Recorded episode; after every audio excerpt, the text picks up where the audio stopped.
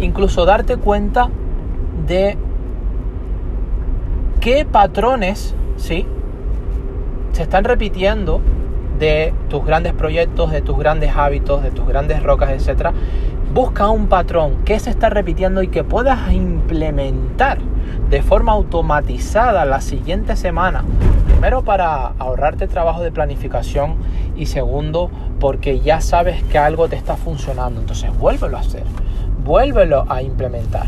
Con lo que vas a reducir bastante tiempo y vas a aumentar vas a ser más eficiente, vas a aumentar tu productividad.